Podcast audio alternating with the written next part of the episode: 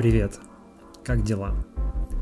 Это Дмитрий Колезев, очередной выпуск подкаста, и сегодня вместо ежедневных новостей запись моего длинного разговора, больше часа, с экспертом по международной безопасности Павлом Лузиным.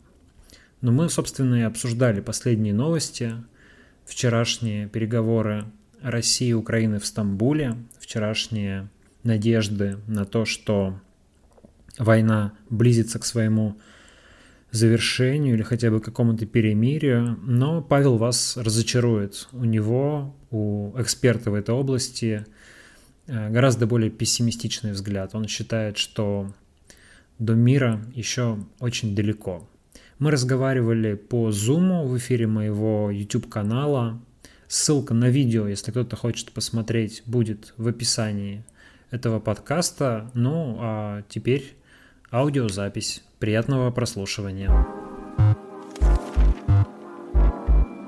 Друзья, всем привет! Это Дмитрий Колезев. Э, мы сегодня будем говорить с экспертом по международной безопасности Павлом Лузиным. Павел, приветствую вас. Добрый день. Напишите, пожалуйста, как нас видно, как слышно, все ли в порядке с громкостью у меня, все ли в порядке у Павла. Мне кажется, у Павла все замечательно, по крайней мере, я его слышу хорошо. Напишите, как слышно меня. Напишите в чате, чтобы мы знали, что вы нас видите и слышите. Я вижу, что зрители у нас есть. А, хочется какую-нибудь вашу реакцию. Друзья, у нас сегодня разговор примерно на час, может быть, час с небольшим. Будем говорить про уроки украинской войны, те, которые можно извлечь, а, те, которые еще предстоит извлечь. Поговорим про а, вчерашние переговоры в Стамбуле, как Павел оценивает их итоги, есть ли реальная надежда на скорое прекращение огня, как выглядят сегодня позиции двух сторон. Обо всем этом поговорим. Ну и давайте, чтобы как раз с этого начать, я вот коротко перескажу что было в прессе вчера по итогам вчерашних Э, переговоров. Они проходили несколько часов, их э, участников лично приветствовал президент Турции Раджеп Радаган, что, наверное, уже было как бы с, знаком того, что, скорее всего, переговоры приведут к какому-то результату, потому что они приветствовались на очень высоком уровне. И по итогам этих переговоров российская сторона заявила, что она, э, я цитирую, существенно сокращает военную активность на киевском и черниговском направлениях. Сейчас с Павлом поговорим о том, что это значит в переводе на русский язык. Российская сторона также сообщила, что переговоры по подготовке договора о нейтралитете и безъядерном статусе Украины, а также о предоставлении Украины гарантии безопасности переходят в практическую плоскость. Ну и то, что Россия э, видит возможность встречи Путина и Зеленского одновременно, одновременно с парафированием то есть предварительным подписанием мирного договора главами э, министрами иностранных дел двух государств. Украина была более развернута в своих комментариях э, этого э, процесса вчерашних переговоров. Там заяви, украинские представители заявили, что Украина сегодня готова на нейтральный статус и отказ от вступления в НАТО при условии жестких гарантий безопасности от других стран. Эти гарантии должны быть закреплены в договоре, по словам Украины, который будет ратифицирован другими странами. Гарантии подразумевают военную помощь Украине в случае а, возможной агрессии. Гарантами должны выступить Британия, Китай, Россия, США, Франция, Турция, Германия, Канада, Италия, Польша и Израиль, по крайней мере, так это видит Украина. Гарантии временно не будут работать в отношении Крыма и регионов Донбасса. Страны-гаранты, включая Россию, получается, не будут противостоять вступлению Украины в Европейский Союз. Украина предлагает договориться об отказе решения проблемы Крыма, военным путем на 15 лет и вместо этого искать некий дипломатический путь. И кроме того, а, украинцы подчеркивают, что получить, а, что предстоит получить одобрение общества на такое решение, то есть, вероятно, провести референдум.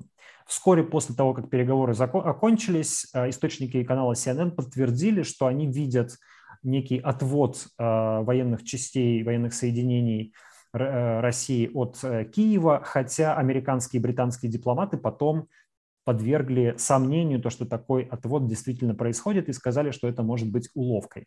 Но в целом, вроде бы, большинством комментаторов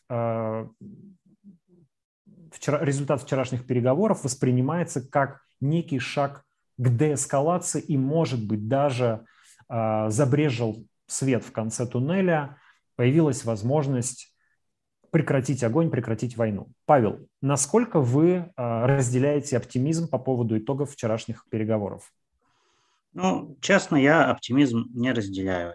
Почему? Потому что, во-первых, в нашей истории российской не было еще случаев, чтобы Министерство обороны о своих военных планах уведомляло всех через публичные выступления. О том, что мы тут сократим нажим, а там на Донбассе мы его усилим. Или где бы то ни было еще. Это скорее действительно такая часть э, психологической игры, дипломатической игры э, вот в рамках вот этого раунда переговоров. Э, это первый момент. Второй момент. Те войска, которые там отводятся, там, выехали в Беларусь или на территорию России, это части, которые ну, уже с самого начала, да, с 24 февраля находятся на территории Украины. Они понесли потери, они больше месяца, пардон, не мылись, а, они не спали, они болеют. Ну, это, это естественный процесс, ну, просто чем угодно, да, там, от, от, от желудочных расстройств э, до... Там, до коронавируса. Ну, и это тоже, да. Это даже может быть не самое страшное, да, чем можно болеть в полевых условиях.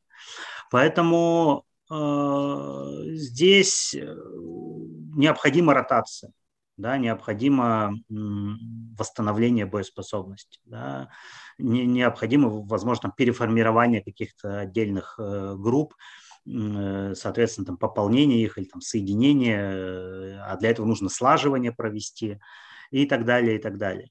Поэтому я бы вот на слова э, там, Шойгу, да, или там, генерала Рудского, который первым высказал, да, эту мысль о том, что мы вот сейчас сократим э, действия там в районе Киева, Чернигова и все сосредоточимся на, на, на Донбассе, да, на захвате украинских территорий дальше, да, по сути это дело. Ведь речь идет о расширении ДНР, ЛНР до границ административных Донецкой и Луганской областей. То есть это, это, речь идет о том, что мы про, собираемся продолжать захватническую войну, да, продолжать агрессию. Э, я бы не воспринимал э, эти слова слишком всерьез, потому что надо судить не по словам, а по делам. Да? Э, если Россия сосредотачивается, допустим, и говорит, что нам кроме вот Донецкой и Луганской областей ничего не надо, а что тогда российские войска делают в Херсоне? А что тогда российские войска делают под Николаевым? А что тогда э, делают российские ракеты, э, сжигающие там нефтеналивные всякие сооружения там, во Львове, в Луцке и так далее? Поэтому э, я бы не принимал это близко к сердцу. Да? Скорее, э, это такая ну, российская попытка выиграть время – ну и плюс э, ну, сами переговоры, да, возможно, были с российской стороны организованы по принципу, ну, ребята, ну, давайте попробуйте, что у вас получится. Да, ведь в переговорах, в провале переговоров мож, мож, могут быть заинтересованы и сторонники войны да, в Кремле, которые могут прийти и сказать, ну вот посмотрите, посмотрите, Владимир Владимирович, на этих украинцев, они же недоговороспособные. Да, мы должны продолжать войну. Э, то есть это все э, и внешнеполитическая игра, и внутриполитическая игра. Э, и кроме того, надо понимать, а кто переговорщики, собственно-то говоря. Ну, Мединский, да, вот какой формальный статус Мединского? Вот что мы знаем про Мединского, кроме того, что это бывший министр культуры, да, это какой-то там советник, помощник чего-то, да, Путина. Помощник президента, да. Да, председатель военно-исторического общества, очень, да, одиозная организация. И человек, э, клиент Диссернета, да, небезызвестно. То есть э, у человека проблема с репутацией. Да? Э, Абрамович. Окей. Я думаю, здесь что-то личное. Там, украинской элите, там, Зеленскому, возможно, комфортнее через Абрамовича работать. Возможно, он просто его знает лично какое-то количество лет. Но Абрамович – это человек, который абсолютно, да, под, под всеми санкциями, и человек, у которого ну, нет фальшивых диссертаций, но у человека, ну, мягко говоря, такие не, не очень понятные капиталы, да.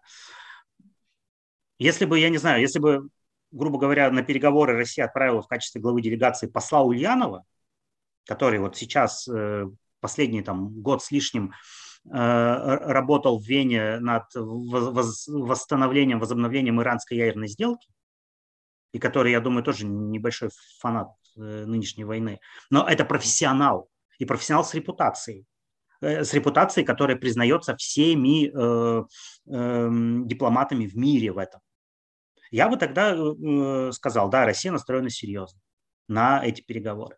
Но поскольку там у нас Мединский и Абрамович, а не посол Ульянов, э, то я, я скептик. Опять же, да, надо понимать, Россия понесла потери, эм, Россия э, там, ну, человеческие потери в первую очередь, да, материаль, материальные потери огромные, но все-таки российская армия ведь э, не уничтожена, да, она не разгромлена.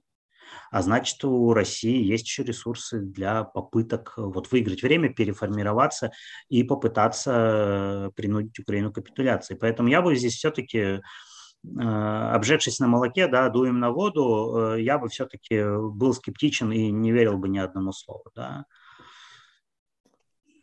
Павел, в чем тогда, по-вашему, может сейчас состоять э, тактика, в чем план э, российских вооруженных сил, командующих этой операцией? Ну, я бы сказал, что раз мы в конкретной фамилии командующих операцией толком до сих пор не знаем, да, мы знаем отдельные какие-то проблески, там, то вот Рудской выступит, а перед ним выступал Мизинцев, который э, начальник э, Национального центра управления обороной, который командует из Москвы да, через монитор э, осадой Мариуполя, судя по всему. Э, но мы до сих пор не знаем, кто командует. Я думаю, что надо см- смотреть на планы Кремля, да, а не на планы военных. И, э, судя по всему, судя по тому, что изначальная эм, идея о том, чтобы принудить Украину к капитуляции, Ладно, там не уничтожением руководства да, украинского, там не от, от, от, отправка этого руководства в бегство куда-то, не оккупацией э, Украины, но на поле боя. Да, я думаю, я думаю, эта задача сохраняется. Можно ли эту задачу достичь э, только на Донбассе? Я думаю, нет. Соответственно, я бы исходил из того, что российская армия в, там, в ближайшее там, время может предпринять э, попытку второго наступления, которое не будет ограничиться Донбассом, которое будет э, продолжаться по нескольким направлениям. То есть это, собственно, там ну, понятно, Донецкая и Луганская области, и это север Украины, да, это вот, ну, киевское направление. И это, я, я бы не исключал продолжение вот, там, Херсонской, там, Николаевской, в сторону Одессы направления. У российской армии, по-вашему, есть для этого сейчас необходимые ресурсы и возможности? Потому что те новости, которые поступают, они ну, непонятно, как их трактовать. А, очень много, конечно, информационного шума и пропаганды с двух сторон, но, в общем, вот из западных СМИ, например, со ссылкой на их разведку, звучит информация о том, что Россия исчерпала едва ли уже не все резервы, которые предполагалось задействовать в этой операции. Есть ли возможность вообще ее как-то масштабно продолжать? Ну, смотрите, если мыслить рационально, если мыслить рационально, то войну вообще нельзя было начинать. Да? Ну, мы с вами об этом говорили да, до войны. Да, да, да. Не, да, верили, да. не верили в то, что она начнется конечно, поэтому. Конечно. Э, если мыслить рационально, то с такими потерями нельзя воевать. Потому что это же не, э, там, не вопрос, черт там с этими танками, бронемашинами, вопрос людей. Да? Уровень потерь-то колоссальнейший по каким бы мы ни, ни, ни брали э, э, критериям. Если даже возьмем официальные данные российской власти, да, вот официальные, вот взяли их, там 1300, там, 1400 человек, но это за месяц, это не за год. Да, это, это, э, темп потерь гораздо выше, даже по российским данным, чем, чем в Чечне, в первую чеченскую кампанию, которая была совершенно катастрофическая для, для, для России, для российской армии. А если мы возьмем оценки там, натовские, американские, э, украинские, украинские, да, конечно, самые высокие, и, а, самые высокие, но я думаю, они недалеки не от истины. Я напомню, что... что я, я напомню просто зрителям, что они говорят уже более чем о 15 тысячах погибших э, россиян. Уже более 17, но они же, э, допустим, вот была утечка, помните, несколько дней назад, уже даже пару недель, в «Комсомольской правде», когда порядка, брифинг... порядка 10 тысяч там, да, было? Порядка 10 тысяч, но это Министерство обороны только. Украинцы считают всех. Там же воюет не только Министерство обороны. Там же у Там нас... Росгвардия. Росгвардия, э, Росгвардия чеченская, ну, имеется в виду э, те подразделения Росгвардии, которые приписаны к Чечне и состоят из чеченцев, и которые лояльны не Виктору Золотову, не Владимиру Путину, а Равзану Кадырову. Э, если мы возьмем вот этих всяких мобилизованных там донецких, луганских мужчин, которые народная милиция так называемая, которая фактически, де-факто часть э, российских вооруженных сил, но де юре к российским вооруженным силам они отношения не имеют, да, за них Минобороны нашей ответственности не несет.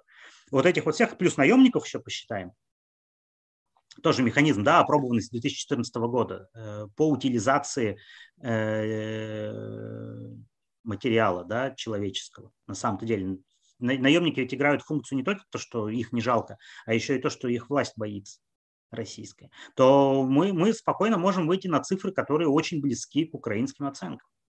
Вы имеете в виду, извините, про наемников просто уточню, интересно стало. Вы имеете в виду, что э, российская власть боится их внутри России, и поэтому отправляет Конечно. их как бы на бойню? История ведь э, началась э, в 2010 году э, весной, когда в, в Приморском крае э, появилась группа так называемых приморских партизан. Mm. Да, это парни, отслужившие там э, срочную службу в всяких там главных разведуправлениях и так далее, и которые приехали домой и не нашли себя. И они увидели там коррупцию, которая для, дальнего, для российского Дальнего Востока э, очень больная тема и так далее. И они просто начали убивать. Да? Но они начали убивать не абы кого, да? они начали убивать э, представителей власти российской. И вот эта группа 10 человек, а против нее э, вынуждены были проводить небольшую войсковую операцию. И э, после этого э, российская власть стала присматриваться к таким людям, таким эмоционально нестабильным, но имеющим опыт службы, да, имеющим конкретную военную специальность. Но... И поэтому их, их, их, их, их стали утилизировать, да, Украина, Сирия, Э, Ливия, Центральная Африканская Республика, вот эти все там условные ЧВК, э, которые вовсе не ЧВК, да, Вагнерова и, и, и прочее, прочее, это, это способ утилизации этих людей, которые внутри страны могут устроить э, очень много. Если 10 человек могли там, больше месяца держать в страхе власть целого региона, то вот с 2014 года уже тысячами да, вот эти люди утилизированы что они могли натворить да, для вот, представления российской власти. Но смотрите, получается, что после Украины таких людей может стать намного больше, потому что сейчас эти люди, которые получили там боевой опыт, э, вернутся в Россию. Многие из них искалеченные, с искалеченной психикой, и многие наверняка с ощущением того, что их бросили туда э, командиры или политики погибать как пушечное мясо. Это же будет и внутриполитическая потом проблема для России, наверное. Ну, естественно, да, и это еще одна э, из э, причин, э, по которой Россия сейчас, Кремль сейчас вряд ли готов закончить войну потому что ему нужна видимость хоть какого-то успеха, э, в первую очередь, вот для этих людей, чтобы показать, что, ребята, вы, вы не зря вообще здесь были. И, э, а заодно, может быть, самых буйных э, тоже отправить на передовую, так сказать. Поэтому ну вот такой, э, так, такая проблема, да, Кремль заканчивать войну не готов, ресурсы какие-то материальные у него есть, готовность, насколько это все может быть успешно или неуспешно на поле боя, я не знаю, это невозможно сейчас сказать, да, туман войны и все такое, э, но так или иначе готовность продолжать конфликт есть, э, и есть страх вот перед тем, что вот если мы вот сейчас вот на этой ноте все, все закончим, то что мы с этим всем будем делать внутри страны? Павел, вы еще упомянули э, кадыровцев. Какую, по-вашему, они реальную роль играют в этой кампании? Потому что если почитать э, там, телеграм-канал Рамзана Кадырова, посмотреть то, что он делает, то он себя представляет, ну, себя и своих людей едва ли там не главными участниками всей этой кампании и может, самыми эффективными участниками, да, типа вот ни у кого не получается, а мы там все зачищаем, все захватываем, всех берем э, и сражаемся на самом опасном участке фронта в Мариуполе. А, вот по вашим оценкам, какую роль играют кадыровцы, сколько их там, можно ли понять, насколько они вообще вносят большой вклад в действия российской армии? Ну, сколько их там в каждый конкретный момент времени понять э, сложно. Да? Я бы не взялся это оценивать. Но я думаю, что ну, несколько сотен, наверное, там есть, как минимум. Да? Эм, первое, они играют э, изначально, как бы они же с первых дней войны да, находятся там, они играют, э, призваны были играть роль такого психологического фактора, да, такого устрашения. Потому что ведь э, мы в России привыкли воспринимать чеченцев как вот ну, что-то такое, да, боевая сила, головорезы, лучше с ними не связываться. Да, и лучше против них не говорить э, что-то плохое, потому что при, приедут и заставят извиняться. Э, и плюс вот в первые дни я помню, всякие там э, пропагандистские, околопропагандистские э, были реляции там из серии, а вот мы сейчас дикую дивизию нашу отправим. Ну, вот такие аллюзии на 19 век, вот что-то такое, да, вот. Э, в конце концов, Кремль пытается империю уже восстановить, да, поэтому, скорее всего, он категориями и 19 века, и 16 века размышляет. Ну так вот, но дикая дивизия, проблема в том, что для украинского общества, для украинских военных чеченцы и чеченцы. Ну, ну, в форме, в форме с автоматами и с автоматами. Ну, воюют, да, ну, будем против них воевать. То есть такого эффекта они не оказывают психологического. Какой-то функциональности от них, наверное, тоже ждать не приходится. Они были гораздо более функциональны, например, в Сирии. Почему? Потому что и их в Сирию-то отправляли нарядив форму военной полиции, ну, хотя это те же самые росгвардейцы, просто Росгвардия не имеет права, э, по российским законам, Росгвардия не имеет права действовать за пределами Российской Федерации. Но, но в, Укра- в Украине действует. Э, ну, тут уже все наплевали на, на, на, на все законы. Так вот, в Сирию их переодевали в, в форму военной полиции, видимо, там приписывали в военную полицию, и они ехали. Но в Сирии они были важны почему? Потому что это мусульмане, и потому что э, в Сирии, особенно вот в районе Алеппо, там традиционная э, чеченская диаспора есть, которая интегрирована в местное комьюнити. То есть, грубо говоря, это люди, которые могут э, разговаривать с местными на их языке. То есть это вот и, соответственно, поддерживать какую-то коммуникацию, какую-то стабильность и какой, ну, какой-то, какой-то баланс там Э, сохранять и э, все-таки не считаться сирийцами как вот такая какая-то абсолютно чуждая э, оккупационная сила. А здесь в Украине, ну, так, такого функционала у них нет. Скорее, это просто дополнительная масса людей, которые... Ведь чеченские бойцы, они совершенно о себе ведь не думают. Да, они, они умирают без страха. Поэтому вот эта дополнительная масса, которая сама себя не жалеет, ну, почему нет? Ну, а для Кадырова еще лично это, естественно, определенный и политический капитал, укрепление его, поддержание его внутриполитических позиций в России. Да? Он же себя позиционирует уже сколько лет как личный пехотинец Владимира Путина. Он, ему, же, ему, ему же звание новое дали даже. Я не, не слежу за званиями э, Рамзана Кадырова. Это, мне кажется, бесполезное дело. Но так, так, так или иначе, да, он показывает, что он, он важен, что он в системе, и что он, он ну, его люди на передовой, они ему верны, они умирают э, с именем, э, ну, помните, как Павел Грачев говорил, да, что э, российские солдаты в Грозном умирают с улыбкой на, лице, а вот я думаю, чеченские бойцы умирают в Украине с именем Рамзана Кадырова или с, именем Ахмата Кадырова, да, отца. Или с именем Путина, да. Или с именем Путина на лице, да, поэтому вот дополнительная масса, дополнительная сила, люди, которые себя не щадят, они вот в этом плане действительно к потерям собственной жизни, там, собственных ног, рук, они менее чувствительны. Павел, вы сказали, что российская армия пока не разгромлена, и поэтому будет, э, вероятно, продолжать боевые действия. А может ну, вообще теоретически возникнуть такая ситуация, что российская армия будет разгромлена в Украине? Вот просто даже ну, чисто в теории?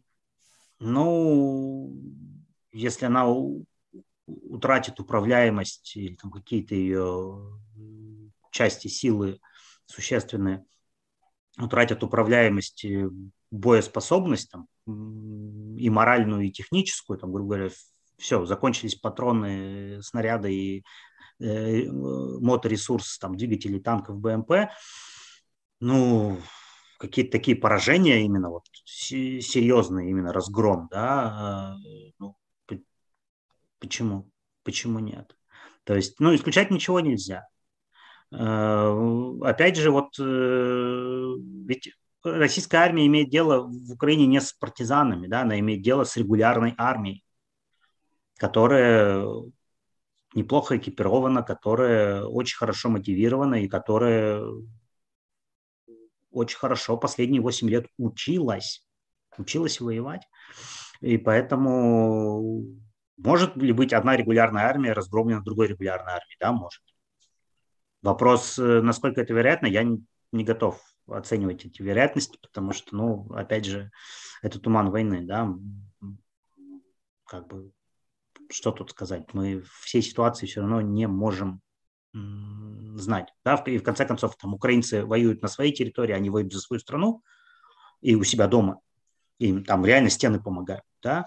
А российская армия воюет на чужой территории, военные сами, насколько я понимаю, очень плохо понимают, э, зачем они там находятся. То есть цель, цель войны им не ясна.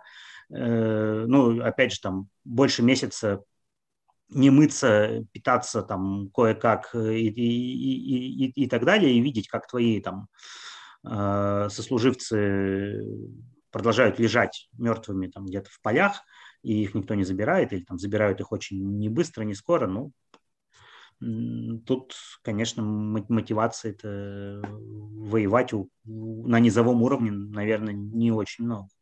Но опять же, видите, э, это же тоже проблема э, этих там тоталитарных армий, да, авторитарных. То есть, когда их э, бросают вперед, э, а замотивировать их можно на второе дыхание, типа, ребята, вот последний рывок, вот и сейчас, и через недельку все домой поедете, и, и кучу денег получите э, и не считайтесь ни с чем, да. Э, Ее тоже вот характер этих тоталитарных армий недооценивать не стоит. Да, они массой э, могут попытаться задавить. Не умением, а именно числом. А, возвращаясь к переговорам в Стамбуле, вот те предложения, которые выдвинула, озвучила украинская сторона, насколько они вам кажутся рабочими и приемлемыми? Ну вот, э, вот эта идея с, э, с, с гарантиями безопасности для Украины. То есть, насколько я понимаю, это как бы не вступление в НАТО, но по сути Украина получает те же самые гарантии безопасности, которые бы она получила, находясь в НАТО, просто обязуется не размещать у себя ударных вооружений или военных баз других государств. Ну, смотрите, э, когда НАТО, да, есть, НАТО это институциональный механизм, да, там все отработано. А когда гарантии группы стран, это все равно группа стран. Каждая страна действует индивидуально. И не у каждой из этих стран есть возможность э, Украину защитить. Ну, допустим, представим, Израиль э, стал гарантом безопасности Украины. В случае нападения э, России на Украину следующего, да, там, когда-нибудь через 5-10 лет, ну, когда-нибудь, абстрактно, Израиль может защитить Украину? Технически. Нет, не может. Как, ну, он, э, он может по поставить им там какие-то вооружения. Там, ну, а он может, он может и сейчас это делать. Да, э, для этого не обязательно быть гарантом безопасности. Если бы Израиль хотел, э, чтобы Украина сопротивлялась успешно, Израиль бы поставлял бы ей вооружение. Израиль не поставляет сейчас вооружение. А а, и для того, чтобы поставлять вооружение, Израилю не надо становиться гарантом безопасности, принимать на себя какие-то обязательства Ведь ну, историю, да, не самую далекую, не самую древнюю, легко же вспомнить. 1939 год. У Польши были гарантии безопасности со стороны Франции и Британии. И, и когда Германия 1 сентября 1939 года, а СССР 17 сентября 1939 года напали на Польшу, э, Англия и Франция, ну, поскольку СССР нападал позднее, то он выпал из этого уравнения, а Англия и Франция не объявили Гитлеру войну во исполнение своих обязательств, но они ничего не могли сделать для э, реального соблюдения этих обязательств, потому что э, как из Франции перебросить войска в Польшу? И то, то же самое с Украиной. Хорошо, э, станет Франция гарантом безопасности Украины. Как Франция может перебросить войска в Украину? Она может перебросить э, небольшой контингент, там 800 тысяч человек куда-нибудь там, в Кот-Дивуар или в Мали, там есть инфраструктура для этого, да, там есть база. А вот так в чисто поле они вдруг перебросили э, из Франции, а на чем? А как? То есть это же вопросы технические. А э, возьмем Польшу, да, поляки действительно много помогают Украине сейчас. И это сейчас, наверное, главный союзник. Но они помогают в рамках того, что они члены НАТО, и в рамках того, что это восточный фланг, и война э, России против Украины угрожает восточному флангу НАТО и угрожает безопасности Польши. Но брать на себя дополнительные обязательства, а, а это, это противоречит э, э, польскому военному планированию. Потому что Польша с тех времен, как она вступила в НАТО, и она для этого вступала в НАТО, исходит из того, что поляки не воюют в одиночестве. Поляки воюют только в составе коалиции западной в рамках НАТО. Поэтому, если Польша даст гарантии безопасности Украины, Польша не сможет их выполнять, потому что это противоречит и ее же э, военному планированию. То есть Украине дол, э, должны дать гарантии безопасности какая-то коалиция, которой, там, допустим, будет участвовать Польша. Но эта коалиция вся должна быть способна э, гарантировать э, Украине эту безопасность в случае агрессии, то есть раз, э, быть способной разместить войска.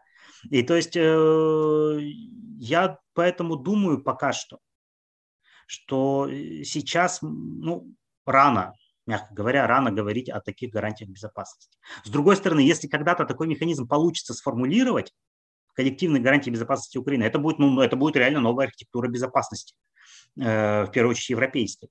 Но тогда вопрос, а, а насколько это нынешней российской власти э, по душе?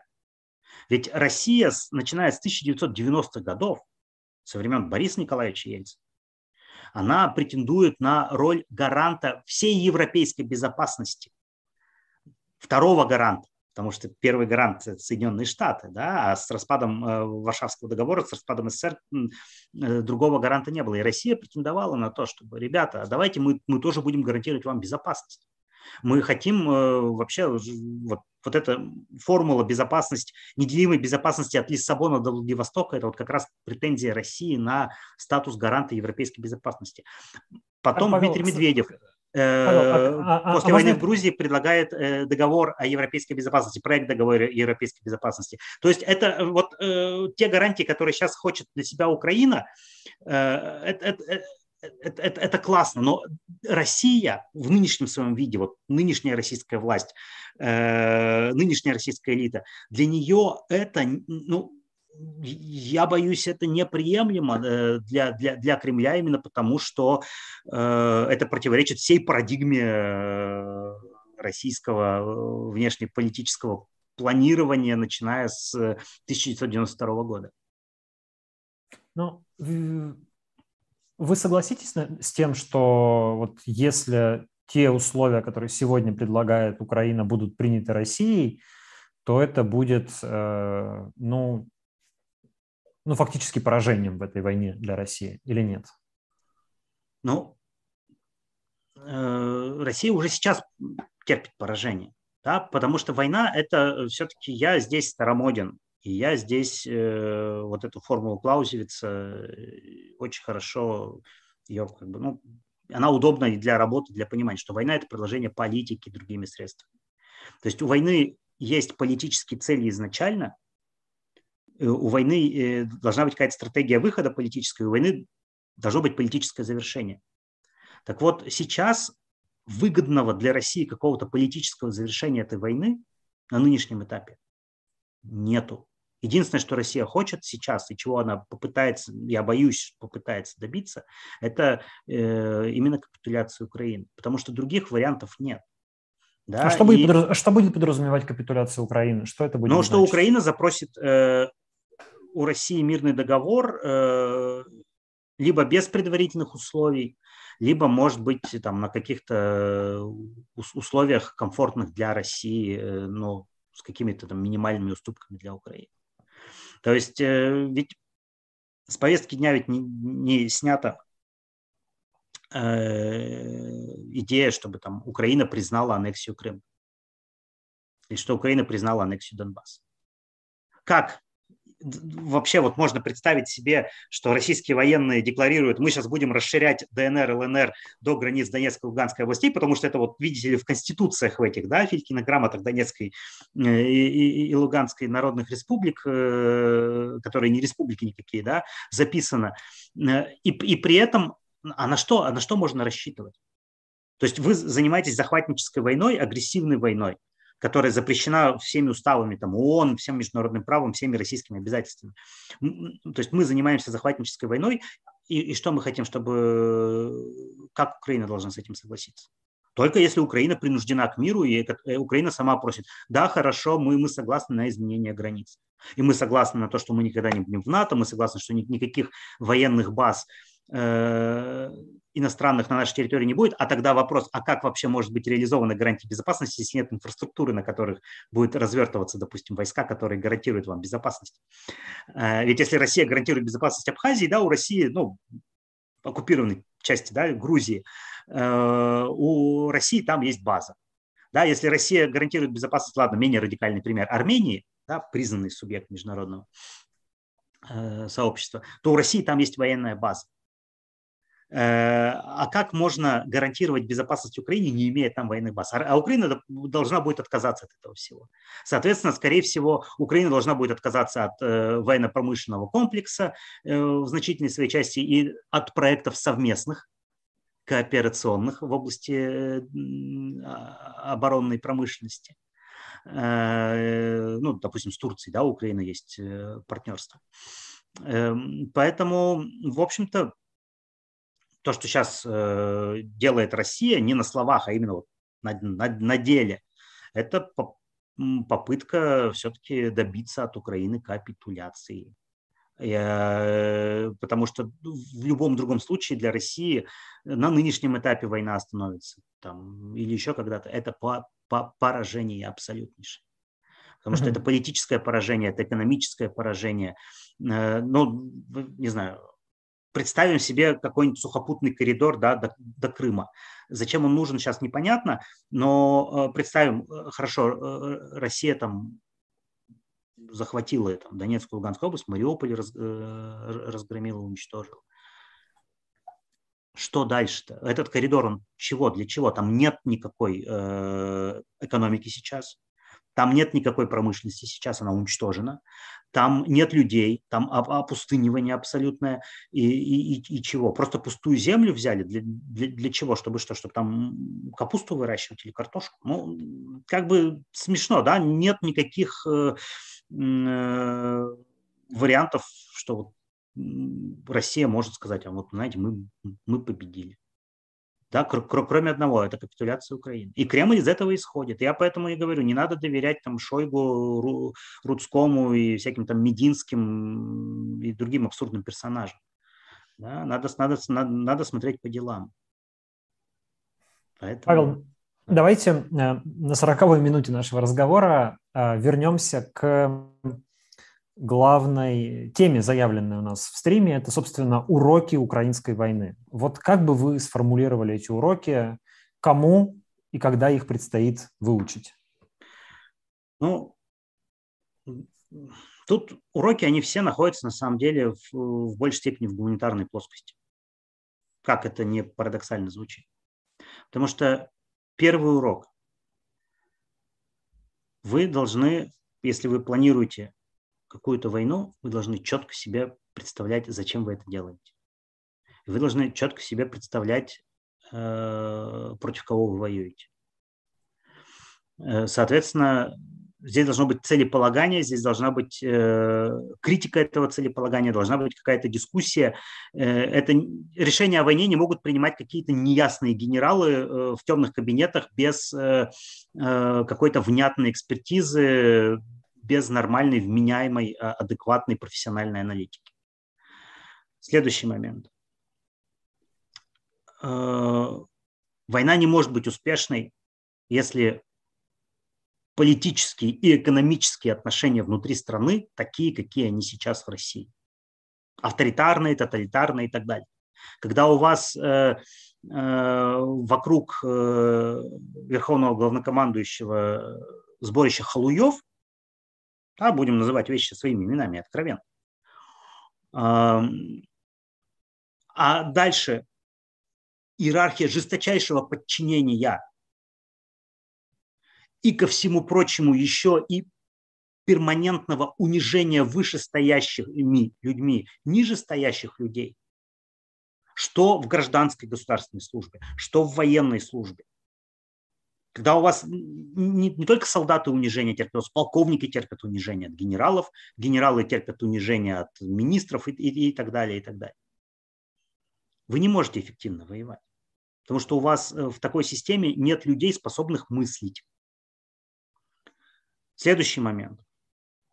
Вы не можете планировать войну успешно, пусть даже она там справедливая, самая, во имя самых благих целей, я не знаю, марсиане напали и хотят уничтожить Землю. Вы не можете планировать войну, когда у вас такая система обычного гражданского образования, какая она есть в России. Потому что что мы видим э, за последний месяц? Особенно если э, преодолеть все свои э, как бы, чувства, засунуть их в шкафчик и посмотреть допросы пленных. Ну, российских военнопленных. Что мы увидим? Мы увидим, что это, ну, понятно, это молодые парни от начала 2000-х годов в массе. Но это ребята из, эм, в основном из сельской местности, либо из маленьких городков. То, что вот, там Наталья Зубаревич называет Россия-3, да, Россия-4, из каких там республик, да, не, не самых развитых. А что это значит? А это значит, что эти ребята заканчивали школы в, в этих самых поселках. Но я как человек, который работал в системе среднего образования в начале 2010-х годов, я прекрасно видел те процессы, которые происходят в системе среднего образования. Это жесточайшая бюрократизация, это имитация вместо получения знаний, это острая нехватка кадров, это забитые, э, униженные тоже э, всеми вышестоящими инстанциями учителя. И, и они не дают знаний. И вот эти ребята, которые выходят из школы и попадают в армию, они не умеют думать головой. Они просто не умеют думать. Они, пардон, они тупые. В больших городах это не так видно.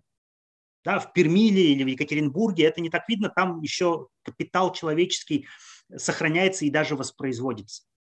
В обычных школах, да, а ребята там из хороших гимназий, они в армию почти никогда не попадают. А, вот в сельской местности, в маленьких городках там просто катастрофа. Возьмем офицеров. Основная, вот мы там знаем, да, генералы у нас какие-то. Это генералы советская школа, хорошо. Советская школа, может быть, не, не, там, не самая лучшая была, но она опиралась на систему, все-таки какую-то методологию мышления. Пусть это был марксизм-ленинизм, но это методология была мышления, которая хотя бы хоть как-то согласовалась с реальностью. А, нынешние э, офицеры в массе своей, это же лейтенанты, капитаны, майоры. Это ребята, которые заканчивали школы. Это, наши офицеры – это молодые довольно люди, да, 30-35 лет. Это ребята, которые заканчивали школы в конце там, нулевых, в начале десятых и учились в системе военного образования, которая тоже не развивалась, а деградировала. И, э, и там тоже много имитаций. И они тоже не умеют думать. И они тоже не умеют мыслить, они не, они не умеют мыслить независимо. Они боятся мыслить независимо, они не умеют мыслить не шаблонно и нестандартно. Об этом, кстати, говорил Владимир Путин на последней коллегии Министерства обороны в декабре 2021 года. Об этом до этого говорили и писали российские генералы э, уже несколько лет в разных э, профильных журналах Министерства обороны. Они просто это ну, завуалированно так, э, упаковывали, но смысл-то в этом, что вот эта масса людей недообразованных, по сути, это варваризация российского общества произошла за последние там, 15-20 лет, очень мощная варваризация. И это, это люди, это продукты вот этой системы контрпросвещения, которая существует в российской школе, в, в российском высшем э, гражданском образовании, в российском военном образовании. И поэтому э, вот с, так, с такими людьми вы не можете планировать успешную войну, вы ее не выиграете. Павел, что, а, поч- а, а да. а почему? А почему? Потому вот, ну, то есть это, конечно, ужасно, что там плохое образование, люди не думают, но а, мне как обывателю кажется, что наоборот же, то есть, ну, как бы армия – это инструмент грубой силы, и чем меньше солдаты и, может быть, ну, там, младшие офицеры задумываются вообще о том, что они делают и зачем, тем, может быть, лучше для армии, ну, потому что, ну, как бы их бросают в бой, они должны воевать, и а, а зачем в армии вообще как бы включать сильно голову и а, иметь хорошее образование? А, ну, потому что армия – это система. Да? Вы не можете просто научиться водить танк и стрелять из этого танка и сказать, что вы э, классный танкист. Потому что вы должны уметь вза- взаимодействовать. А современные системы вооружения а, а, и способы применения этих систем вооружения таковы, что там нужны мозги. И там нужно умение мыслить э, независимо на поле боя, когда у вас вот э, концепция сетицентричной войны, э, которая стала господствующей после бури в пустыне в 1991 году, но которая на самом деле разрабатывалась советским генштабом еще на рубеже 70-х, 80-х годов, она предполагает, что на самом низовом уровне, ну, там, тактической единицы, группы и так далее, бронемашины, у нее есть информация о ситуации на всем поле боя, потому что ситуация динамическая, она меняется, э, и генералу не всегда видно, что там происходит.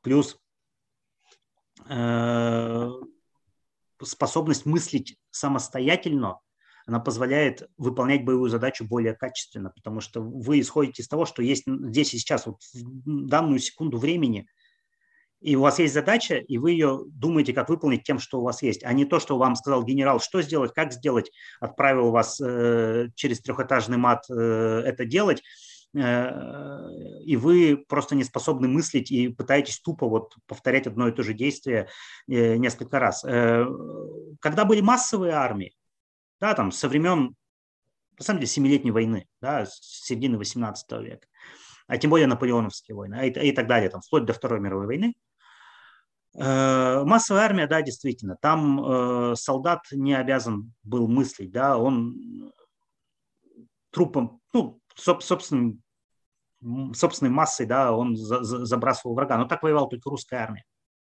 Да, если мы посмотрим потери, там уровень потерь э, во Второй мировой э, советской армии, сравним это с немецкой армией даже, да, там кратные э, различия. А если возьмем э, там американскую армию, которая, да, вступила в войну э, на Европейском фронте в 1944, но на Тихоокеанском фронте это воевала с 1941, то мы увидим просто там многократные э, разницы в потерях. Да, э, но советская армия могла так воевать, могла трупами закидывать врага, э, просто потому что был демографический ресурс. Был демографический ресурс вот этой вот э, русской деревни, советской деревни, да, там не только русской, там украинской деревни, белорусской деревни, казахской деревни, был этот демографический ресурс. И была экономическая мощнейшая помощь от Соединенных Штатов Америки, которые поставляли не только танки и самолеты, а поставляли целые там заводы да, целые там линии поточные и так далее, э, которые позволяли э, вот эту массу крестьянства э, вооружить и накормить, и отправить просто в бой. Но у нас этого демографического ресурса сейчас уже нет. Да? Вторая мировая этот ресурс исчерпала. Да, у нас вот эти все скачки демографии, ямы эти все, это все наследие Второй мировой войны. Просто долгосрочное. Да? в комплексе с естественным демографическим переходом, который совершает любое урбанизированное общество. Э, поэтому мы не можем воевать вот этой массой тупой. Да, и не должны были этого делать. Э, э, и вообще все реформы и постсоветские, особенно там Сердюковская, она предполагала, что должны быть все-таки офицеры умные, и солдаты должны быть умные. У нас же поэтому была принята э, практика, когда человек, если хотя бы со средним специальным образованием, не говоря уже университетским, приходит э, по повестке в военкомат, он может сразу заключить контракт, стать контрактником на два года. И поэтому идет вот это вот э, противоречие. Типа у нас призывники не воюют, а воюют только контрактники. Но контрактники те же самые призывники-то вчерашние, ну, многие из них. Э, и Э, вот была задача сделать их умными. Но от этой задачи отказались уже там, в 2010-2011 году от, от реформы э, военного образования. Параллельно, э, помните, Дмитрий Медведев предлагал реформу школьного образования. У него был проект «Наша новая школа», там как-то так назывался. А от всего этого отказались. Почему? Потому что это противоречит интересам авторитарной власти. По той простой причине, что если у вас офицер получит э, образование, не дай бог, по натовским стандартам, научится думать, знать языки иностранные, разбираться в науке и э, читать книжки там по философии и по истории, э, а западные офицеры, натовские офицеры могут это делать, и они это делают, и там мой опыт общения там во всяких там поездках, когда еще информационный центр НАТО в Москве работал и организовывал поездки для экспертов, там штаб-квартиры НАТО и так далее. И мой опыт общения с э, натовскими военными, когда они могут вам спокойно поддержать разговор об истории всемирной. Или по философии могут поддержать разговор спокойно. Да, ни один российский офицер, к сожалению, такого разговора поддержать не может. Так вот, умный офицер, он ведь будет 100% умнее, умного, умнее любого российского чиновника. А это уже страх для Кремля, это страх военного переворота, потому что они же, э, вот в Кремле ребята, они, э, может, не самые интеллектуальные, но они вот историю изучают лучше, чем российские военные. И у них перед глазами пример военно-гражданского маятника в Пакистане десятилетиями, да, вот когда э, военный переворот за военным переворотом, потом цикл гражданского управления, потом снова военный, потому что пакистанская армия, она интеллектуально более э, продуктивна, чем, чем гражданская ветвь. Турция самый яркий пример, десятилетия, да, вот военно-гражданского маятника, потому что со времен Османской империи поздней э, турецкие офицеры учились на Западе за рубежом в отличие от гражданской бюрократии.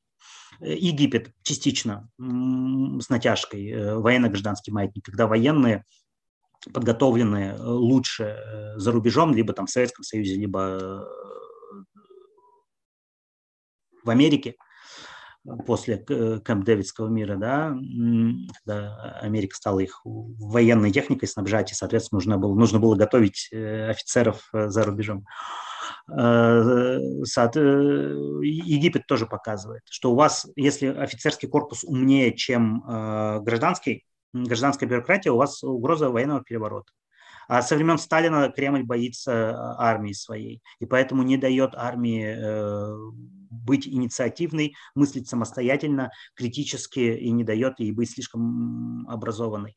И вот от реформ отказались. Отказались, соответственно, авторитарные поворот, который начался с сентября 2011 года, с этой рокировки, он тоже не, не дал реформировать школьное образование, вузовское образование, ну, улучшать его как-то, не говорю реформировать, а улучшать.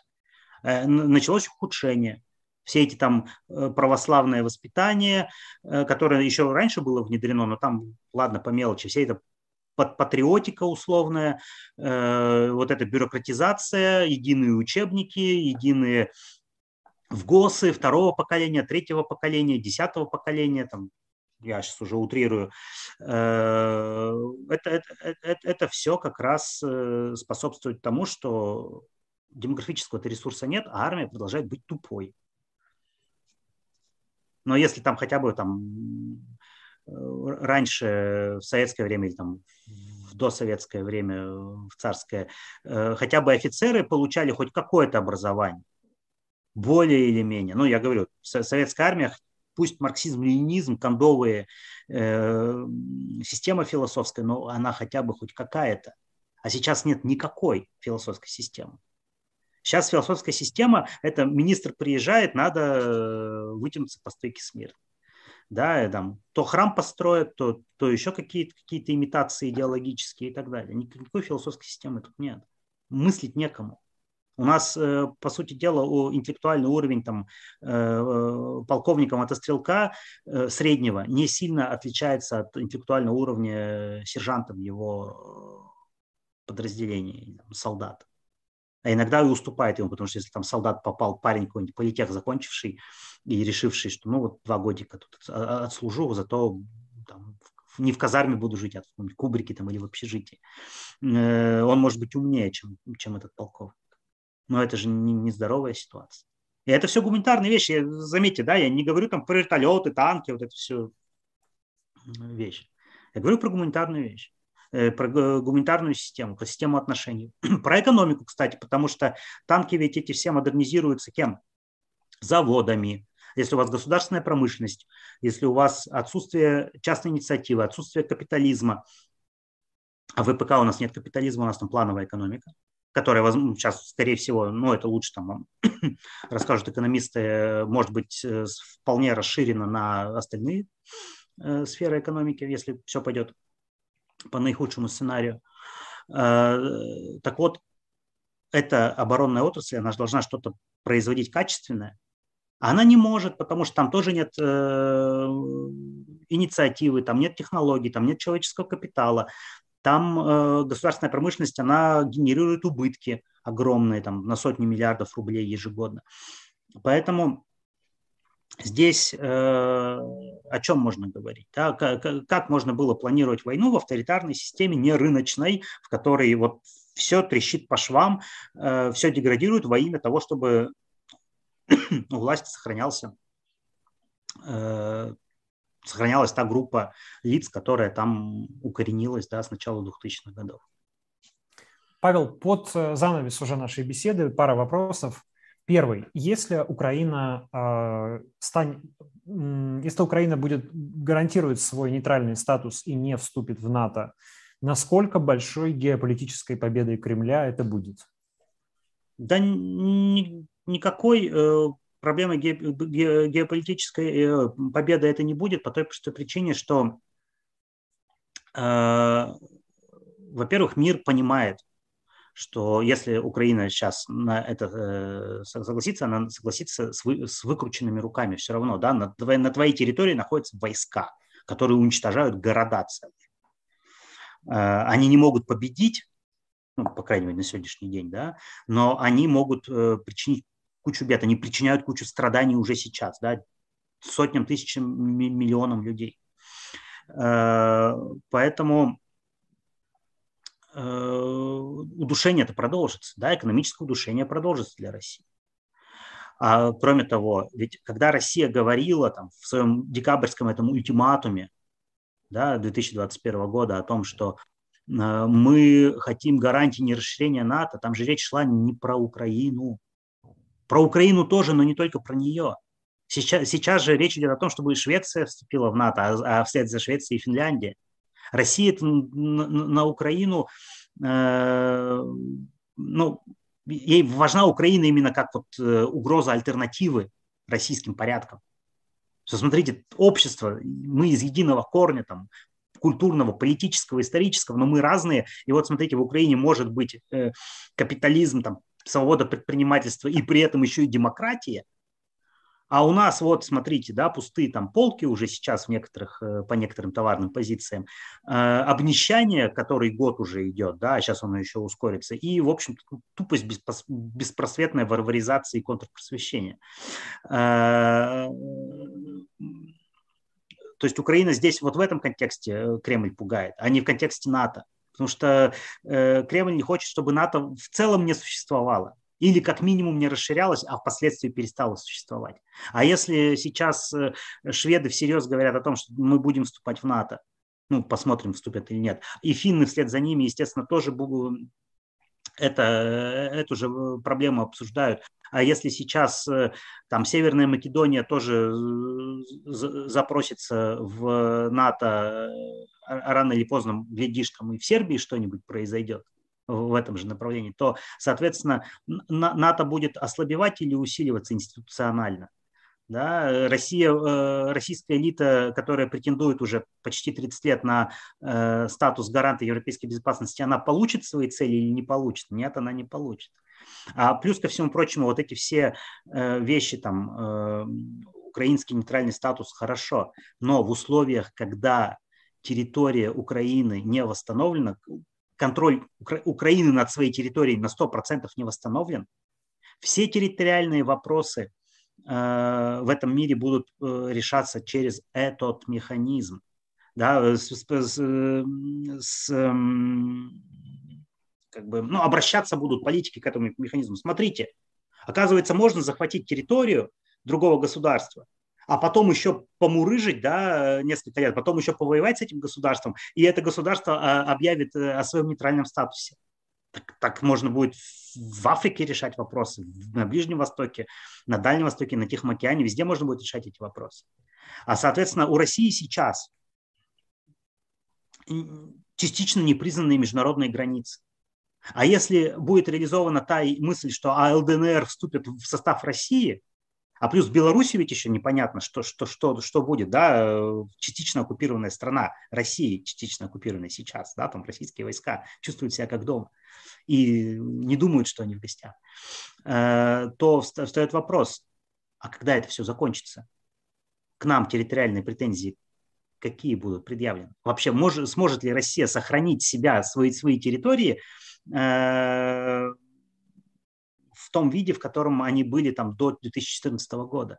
Я не говорю даже про Курилы, да, э, которые э, тоже остро, ост, острая проблема. Я говорю про э, обычный регион, Калининград, Сибирь, Дальний Восток, потому что если вы можете регионом выделиться, ну ладно, там, с помощью армии, там, Донецкой областью выделиться из состава одной страны и войти в состав другой, значит, вы можете из этой другой страны тоже выделиться регионом и сформировать что-то свое.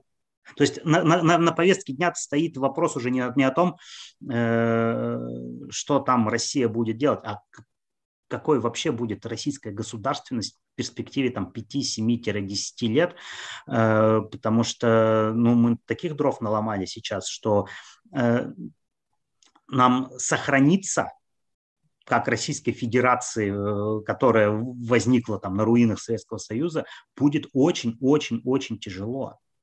А мы еще это усугубляем своими вот этими всякими потугами, э, попыткой вывернуть Украине руки и еще оттяпать э, территории, да, раз все государство не получилось прибрать к рукам, а, оттяпать целые регионы украинские. Да. Это ставит вопрос о, уже для нас, для, для тех, кто вот сейчас находится в России, что, а что мы будем делать с этим государством? Нам же это все надо будет как-то решать, нам же это надо будет как-то выходить из этой ситуации.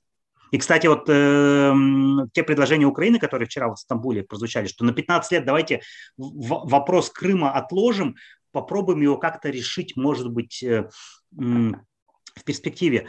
Э, и вот это очень умное предложение на мой взгляд, потому что, в конце концов, даже в рамках Организации Объединенных Наций существует механизм, очень элегантный, называется Совет по опеке. он э, был заморожен с 1994 года, но не, не ликвидирован. Э, Совет по опеке занимался ну, бывшими там, колониальными вопросами, колониальными государствами, колониаль... Ну, колонизированными территориями, бывшими колониями. Обеспечивал мирный переход от э, контроля от метрополии к независимости. Ну или там к каким-то другим, там, как было там э, британская Сомали, итальянская Сомали, да, Италия и Британия ушли, Сомали стала единым государством, да, правда, сейчас хаос и анархия, но это не имеет отношения к работе Совета ООН по опеке, потому что это вопрос там, 50-х годов. А, и в данном случае, вот, допустим, если Крым, вопрос Крыма будет решаться в рамках Совета ООН по опеке, а почему бы нет? По крайней мере, ни танки, ни пушки. Да? Э, вот, вот это, конечно, э, предложение украинское э, вселяет надежду, потому что оно, оно умное. И если вот Россия бы на него согласилась, это, это, это, это, вот это была бы, конечно, мощнейшая подвижка. Но я боюсь, что Россия в нынешнем своем статусе, в, в, в нынешней конструкции власти, она э, об этом, она даже не, не будет это обсуждать. Ну, Путин много раз говорил, что вопрос Крыма для него закрыт. Как он теперь скажет, что мы согласны на, как, на какое-то его обсуждение? Ну, видите, вопрос э, Крыма для Путина закрыт, но э, Путин не вечен, да, можно ведь, может, его тоже закроют, Путина когда-нибудь. Вопрос Путина закроют, и, соответственно, вопрос Крыма снова откроется. Это безусловно. Наверное, мне кажется, поэтому и, и звучит предложение про 15 лет. 15 лет – это, наверное, какой-то горизонт, когда ну, дальше уже Путина сложно представить у власти чисто по биологическим, физиологическим, физиологическим да, причинам. Да, да. Да, да. А, Павел, и последний вопрос. То, что волнует, э, наверное, всех. Э, насколько высоки риски использования ядерного оружия, на ваш взгляд, в этом конфликте, как тактического, так и стратегического? Стратегического меньше, тактического больше. Э, тактическое выше нуля, то есть я не могу сказать, что... Ну, есть эксперты, которые говорят, ну нет, давайте полностью будем это игнорировать. Вот там в советское время ведь ничего не случилось, и э, сейчас не случится. Но в советское время советская власть, она исходила из концепции взаимного гарантированного уничтожения концепция, посчитанная э, с помощью там, теории игр, теории вероятности и так далее. Там математическая база была мощная. Поэтому они понимали, что любое, любое применение ядерного оружия неизбежно приведет к, к, к тотальной ядерной войне. И там это все калькуляциями, это все было, и в головах это утвердилось. Российская нынешняя власть исходит из другого. Она исходит, там нет никакой математической базы, особенно если мы говорим про нестратегическое оружие.